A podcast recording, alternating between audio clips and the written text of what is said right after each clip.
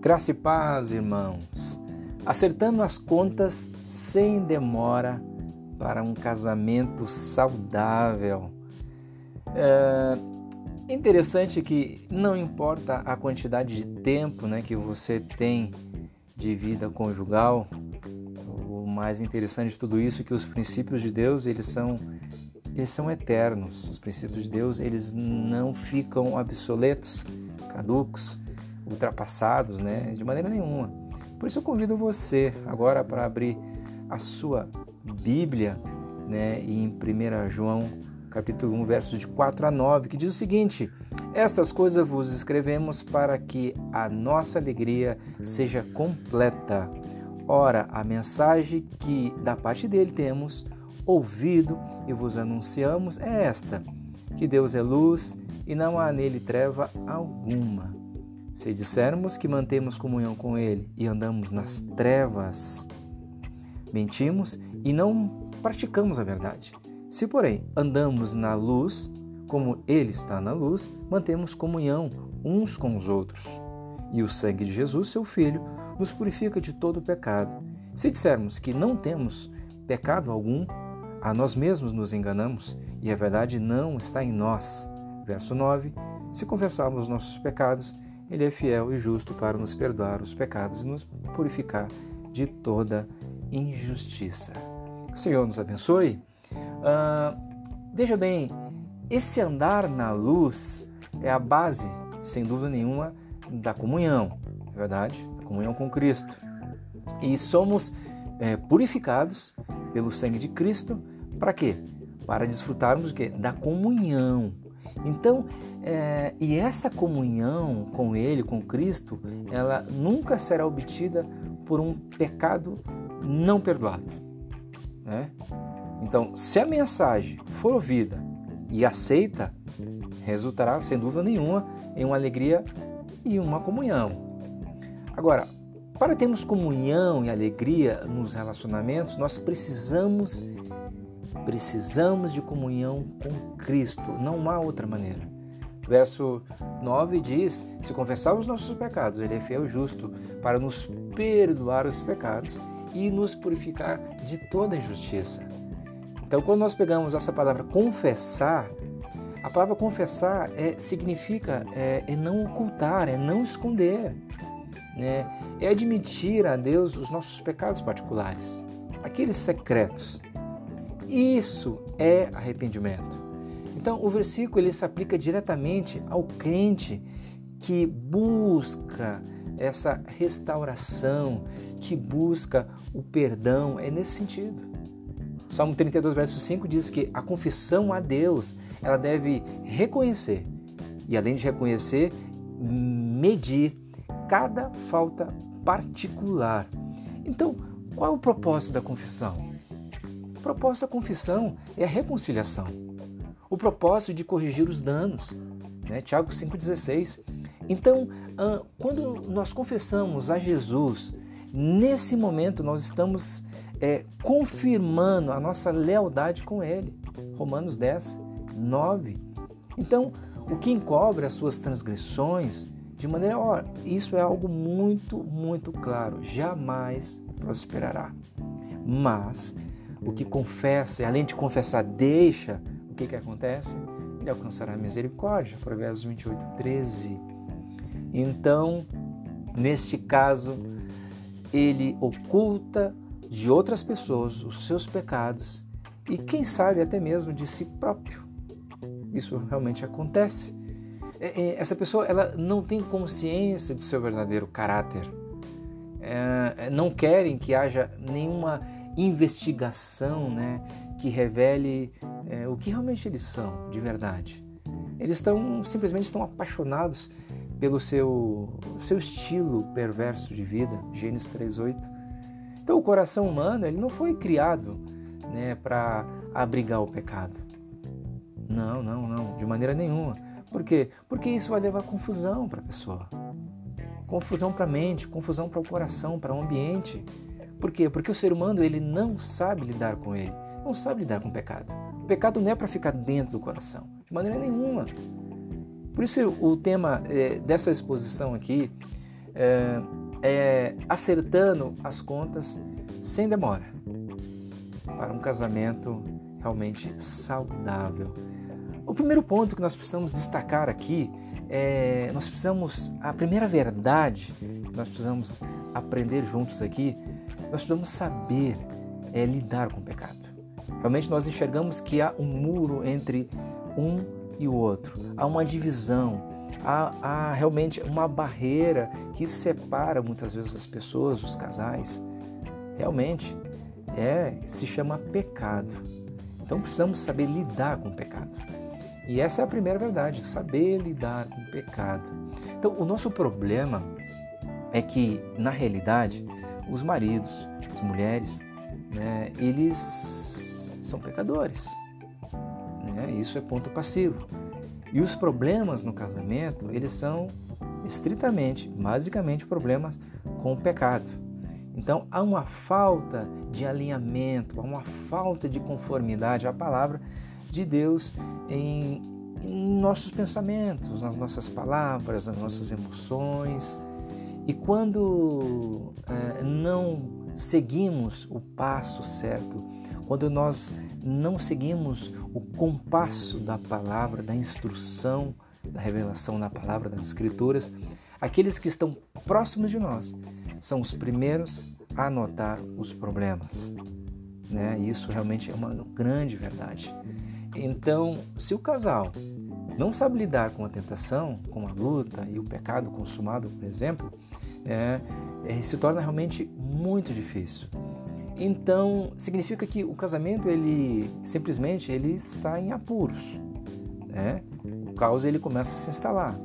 Então, para que um casamento seja, seja saudável, o marido e a esposa eles devem entender o que é o pecado. Né? O que é o pecado.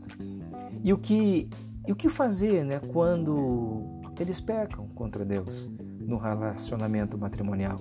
Isso é muito importante.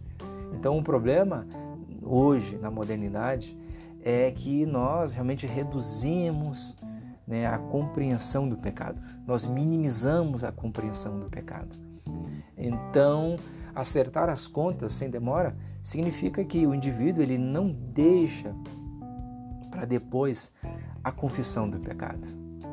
Então, se alguém não está confessando seus pecados a Deus, não será capaz de desculpar-se, né? sem dúvida nenhuma, adequadamente com o seu cônjuge. Então, o pecado ele deve ser confessado, né? e confessado tão logo entendemos ser ele o pecado. Né? Nós falamos logo no início que se confessarmos nossos pecados, ele é fiel e justo. Para o quê? Para nos perdoar os pecados e nos purificar de toda a injustiça. Então, a confissão de pecados é como se apanhássemos algo que caiu no carpete, que caiu no chão. Né? E quando alguém aprende a apanhar as coisas imediatamente, ainda que sejam mil coisas que caiam no chão, né? a casa ela fica realmente limpa. Né? Isso é muito bom. Agora, né? se as coisas são apanhadas uma vez a cada seis meses, então o esforço realmente será gigantesco, né? será enorme. Ah, então há lares que, que estão realmente desordenados e que o responsável pela limpeza né, não sabe por onde começar. Isso realmente é muito grave. Então, a confissão de, de um procedimento errado sempre deve acontecer de maneira imediata, ou seja, imediatamente. Provérbios 28, 3 nos diz o seguinte: O que encobre as suas transgressões jamais, de maneira nenhuma, prosperará, mas o que as confessa e além de confessar, as deixa, esse sim alcançará misericórdia. O certo, então, o acerto de contas deve acontecer sem demora, sem demora. E nos relacionamentos uh, não podem haver essa postergação, né? postergar a, a, confissão de pecados. Então é importante enfatizar que a conversão, que na conversão realmente os nossos pecados eles são o quê? Eles são perdoados, não é verdade? Quando nós nos convertemos, quando nos, quando nos entregamos a Cristo, realmente nossos pecados são perdoados. Então, e somos completamente justificados, correto? Perfeito. Né? e não perdemos essa justificação, porque não depende da gente, né? incluindo se confessamos ou não os nossos pecados, correto? Vamos entender isso logo na sequência. Então, um verdadeiro filho de Deus é perfeito em Cristo, mas o seu comportamento não. O seu comportamento não é perfeito. Então, agora, quando nós recusamos confessar o pecado, o que, que acontece? A qualidade da satisfação que o indivíduo vai ter, que terá de sua justificação, sem dúvida nenhuma, ela será afetada, ela será lesada. Então, um exemplo nós vemos é o caso de Davi. Quando Davi caiu em seu grave pecado de adultério, de adultério e assassinato, durante todo o tempo ele foi um homem justificado. Isso está na Escritura. Mas o que ocorre? Mas certamente ele não estava o quê? Ele não estava desfrutando da alegria de sua salvação.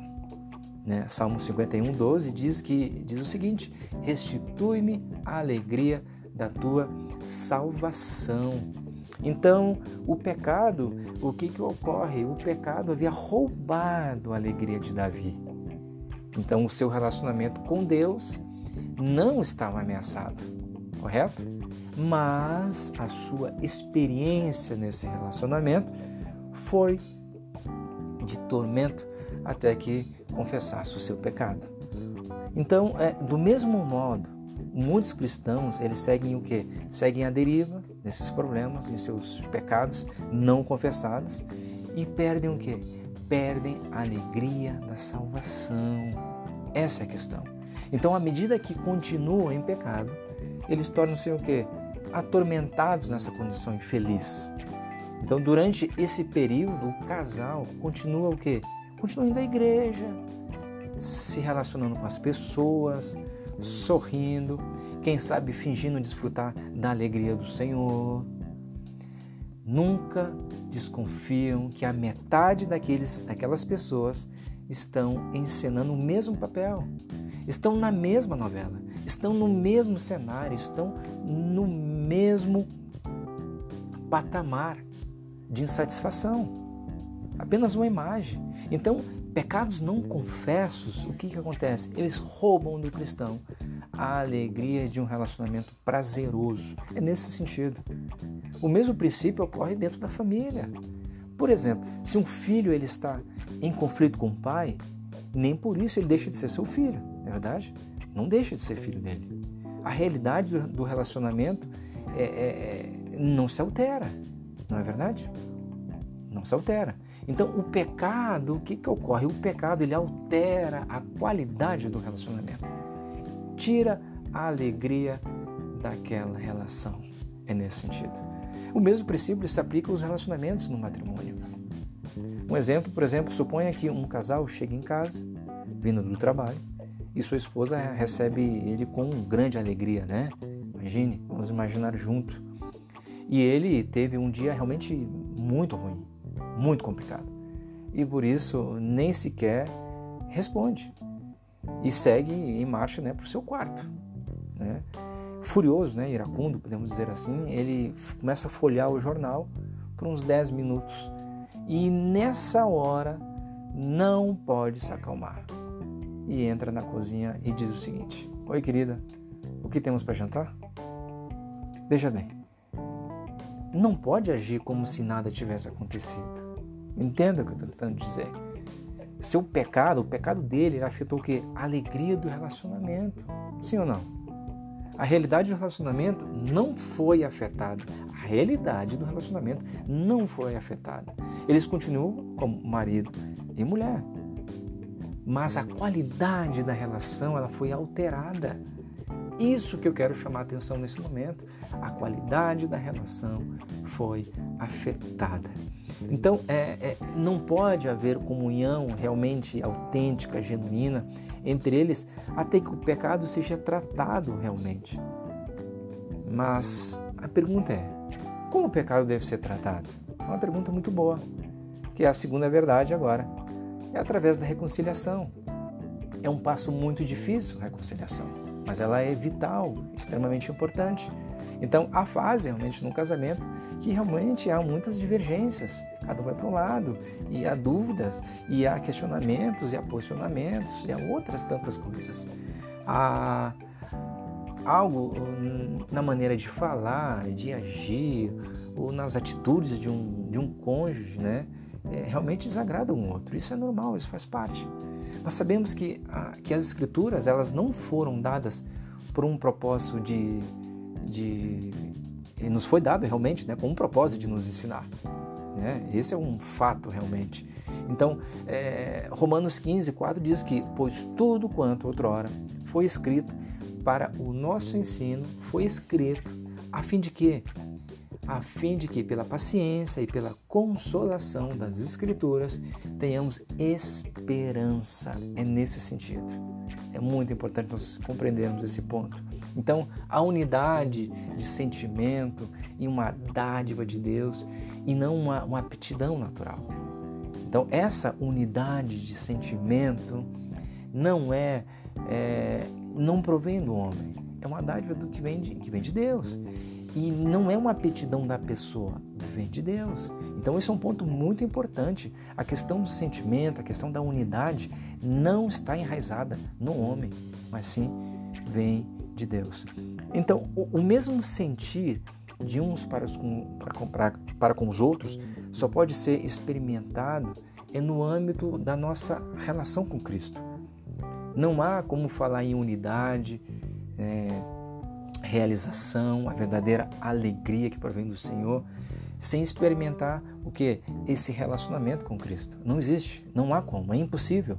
Então, uma vez que entendemos que a etapa de, de criação da unidade no relacionamento vem de Deus, nesse momento surge a fase da reconciliação. Então, essa reconciliação ela dialoga com a confissão, correto? Então precisamos aprender o que? A confessar e aprender a pedir realmente pedir perdão. Então o problema é que muitos que precisam né, se desculpar com o seu cônjuge por, sei lá, numerosas ofensas, né, só fazem o serviço pela metade. Esse é um ponto extremamente importante a gente destacar aqui, que muitas vezes nós queremos realmente acertar as coisas superficialmente. Ficamos somente roendo as beiradas, roendo as bordas, né? E o pedido de perdão verdadeiro, realmente ele, ele, ele agrada a Cristo. Ele nos faz bem e ele realmente edifica a fé cristã. Isso é importante. Então, a única maneira de nos disciplinarmos a evitar o pecado é fazer o quê? É fazer uma restituição completa restituição completa. Que interessante isso. Veja bem, primeiro é que a, a restituição ela é necessária. Vamos entender agora. Por exemplo, é, eu furto alguma coisa, não somente eu devo confessar a Deus que eu furtei alguma coisa, né, como exemplo, como também o item que foi realmente furtado, esse item precisa, precisa voltar para o dono. Eu preciso devolver para o dono, correto? Duas atitudes aí. Então, a confissão de pecados não transfere o direito de propriedade. O fato de pedir perdão, não. Não faz com que o roubo seja realmente é, propriedade do ladrão, de maneira nenhuma. Então, essa questão é, é, é muito importante nós compreendermos. A humilhação é, resultante dessa entrega total, dessa restituição, ela é boa para a alma, a restituição é algo tão humilhante que realmente nos ensina a pensar realmente duas, três vezes antes de pecar, realmente pecar de novo o mesmo pecado, de executar o mesmo pecado. Então, se eu grito né, com a minha esposa, por exemplo, mas depois de ler um jornal é, eu me acalmo um pouco, isso não é reconciliação. Isso não conserta a situação, não é verdade? De maneira nenhuma. De maneira nenhuma. Então, veja um exemplo bíblico que quando Zaqueu ele foi convertido, ele jurou fazer o quê? Restituição de tudo aquilo, de devolver aquilo que realmente ele se propôs a devolver. Então, dentro do casamento, dentro do matrimônio, uma forma muito importante de restituição é um pedido que de um pedido de perdão contrito, né? Mas, mas somos tentados a cair realmente facilmente, né? É, em um perdão de desculpas que mais serve para salvar as aparências, né? Do que acertar as contas com é, acertar as contas com o seu com o seu cônjuge. Veja bem que isso é muito importante. Que muitas vezes o outro também consente com essa encenação, que realmente é uma encenação, né? Salvar as aparências, né? Um acerto de contas pela metade, não há uma restituição, não. Por quê? Porque não sabe como dar o verdadeiro perdão. Então, por isso é interessante, fundamental, saber a questão, identificar o que é pecado. Logo na sequência, essa é a reconciliação. Precisamos restituir, entregar realmente aquilo. Precisamos entender, né? A, é, é entender realmente o que é o, o verdadeiro perdão. É, então, o perdão ele significa que o outro cometeu verdadeira injustiça. Se nós entendermos isso, o caminho se torna mais fácil. O problema é que temos a dificuldade em perdoar verdadeiras injustiças. Nós não estamos habilitados para isso carnalmente. E é por isso que as pessoas elas se desculpam como se não fossem culpadas. Nós somos profissionais disso. Então, é, dizer desculpa, eu estava zangado e disse alguma coisa que, que não quis dizer. Às vezes falamos muitas vezes isso, não é verdade? É, é relativamente fácil né, perdoar isso por quê? Porque a outra pessoa fez sem querer alguma coisa. Assim é tranquilo. Mas o pecado, ele só pode ser perdoado né, é quando a outra pessoa fez por querer. Veja bem, isso é importante nós entendermos. Isso é realmente pecado. E realmente pode ser perdoado. É... Veja bem, uma frase muito, muito boa, muito saudável diante desse contexto é dizer simplesmente assim: Eu estava errado naquilo que falei esta manhã, esta tarde, esta noite, e o que falei ela foi ofensivo a quem? a Deus e prejudicial a você. Você poderia me perdoar? Você entendeu aqui, nessa frase aqui, nós estamos envolvendo Cristo, Deus, né? E logo na sequência estamos dizendo que nós prejudicamos aquele que realmente está ao nosso lado, né? Então nós estamos na linha certa do trajeto, um relacionamento com Deus e um relacionamento com a nossa esposa. Então esse é o pedido verdadeiro de perdão. E isso realmente ele prepara o caminho da verdadeira restauração da comunhão. Então, se um casal está em comunhão com Deus, eles consequentemente irão o quê? Estar em comunhão um com o outro. Essa é a ordem. Então, se porém andarmos na luz, como ele está na luz, mantemos comunhão uns com os outros. E o sangue de Jesus, seu filho, nos purifica de todo pecado. Então, o pecado, assim, dito realmente secamente, pecado ele interrompe os relacionamentos. Há uma, um paredão intenso, há um, uma interrupção. Então, se o, se o mero passar do tempo pudesse realmente sanar o problema do pecado, veja bem, isso é muito importante. Jesus Cristo teria morrido em vão. Vou repetir, se o mero passar do tempo né, pudesse sanar os problemas que nós temos, nossos relacionamentos, na nossa vida, Jesus Cristo não, não tinha necessidade de vir. É verdade? Né? Se, se ele teria morrido em vão. Então, o que, o que pode ocorrer nesse processo é o seguinte: a esposa ou esposo eles podem ficar ressentidos do pecado e irar-se é, não querendo perdoar. Então, isso acontece realmente. Isso acontece nesse processo. Né? esse ressentimento de não tomar a decisão. Então, antes havia um problema, né? E agora o problema ficou piorou. Se realmente nós temos o um problema e nós não queremos perdoar, ao invés de ter um problema, nós vamos ter vários problemas. Então, nós precisamos aplicar Mateus 6,12, né?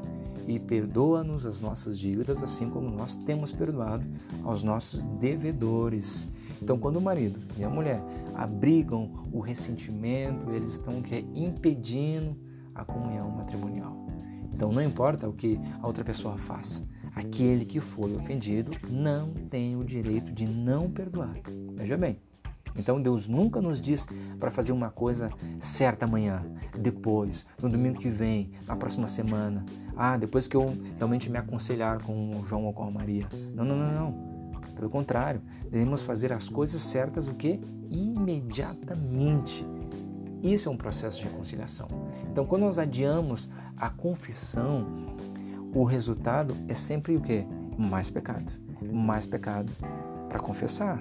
Uma grande bola de pecado acumulada. Não é verdade? Então, se a esposa berrou com o marido, ou vice-versa, é, então ela ou ele terá que, que, terá que pedir perdão. É assim que funciona. Cada um deve confessar o seu próprio pecado. Então precisamos chamar o pecado pelo nome. Se o pecado é cobiça, é cobiça. Se o pecado é orgulho, é orgulho. Se o pecado é desrespeito, é desrespeito. Precisamos dar nome. Tá? E a última verdade, né, e não menos importante, nós precisamos fazer acertos rápidos. Acertos rápidos. Então, a confissão de pecado simplesmente ela traz o problema à tona. Quando nós confessamos o pecado, nós simplesmente colocamos o problema aí para que todos possamos ver nesse painel onde nós vemos o que realmente está acontecendo. Agora, é, nós precisamos manter certas regras que nos, nos ajudará né, a caminhar a caminhar juntos. Então, essas regras, ela tem, tem um propósito de nos ajudar né, a acertar as contas rapidinho. É, é esse sentido, acertos rápidos. Essa é a terceira verdade aqui. Então, aí vai quatro regras realmente importantes, né? Regras saudáveis. Né? É, nunca, a primeira delas é nunca se separe até que as coisas até que as coisas estiverem resolvidas. Não se separe. Né? Marido e esposa devem estar o quê? Estar juntos. Não deve ir ao trabalho ou, ou às compras sem resolver os problemas. É, claro, obviamente isso não significa que, que o sujeito vai todo dia chegar atrasado no trabalho, que vai ter problemas todos os dias. Não, não é nesse sentido. Simplesmente é admitir que você está errado. Né? Esse é o ponto fundamental. Precisamos realmente reconhecer isso. Então, se o problema é sobre o cartão de crédito, não precisa fazer o balanço no mês inteiro, mas o pecado deve ser confessado, é nesse sentido. A segunda regra é, é nunca receber ninguém em casa quando não houver harmonia no lar. Isso é fundamental. Parece algo bobo, mas é realmente fundamental. É, não deixe ninguém entrar na sua casa, né? Se não tiver comunhão, se não houver comunhão. Se o casal está no meio de um atrito, por exemplo, né? e alguém bater na porta, é, eles devem, é, eles não devem atender até que a comunhão ela seja o que restabelecida. Agora, se, se lá fora estiver chovendo, né, é bom que seja rápido, né? A terceira é, regra é nunca ir a um lugar algum quando estiver sem comunhão. Veja bem, se o casal estiver em atrito no caminho para a igreja, por exemplo, né, devem resolver isso no carro, antes de entrar no culto. Então, se o problema surgir no caminho para a casa de um amigo, não deve entrar lá até que as coisas estejam, é, estejam bem. É assim que funciona, nesse sentido.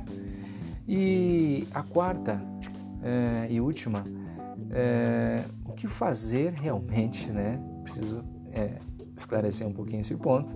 O que fazer quando um casal está com amigos, né, por exemplo, e um dos dois fala alguma coisa que ofende o outro. Isso é muito interessante, né?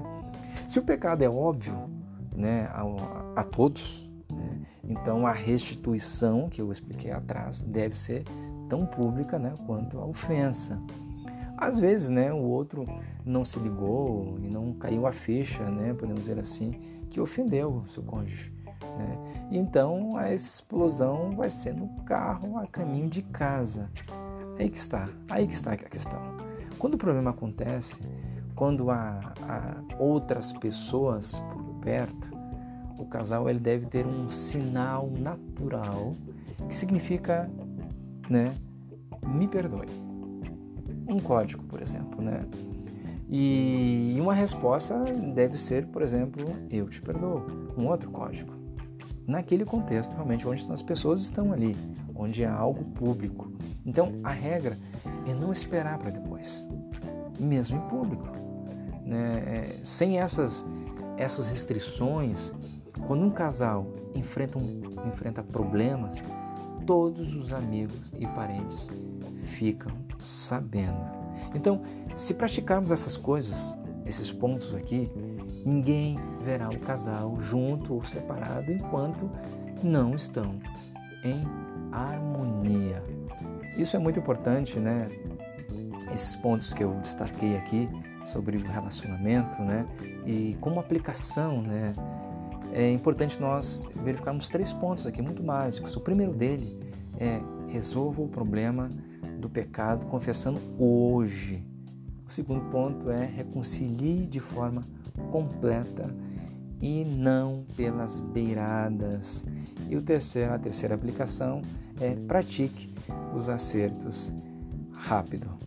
Então esse é o nossa, a nossa exposição hoje, né? Acertando as contas sem demora para um casamento saudável. Deus abençoe.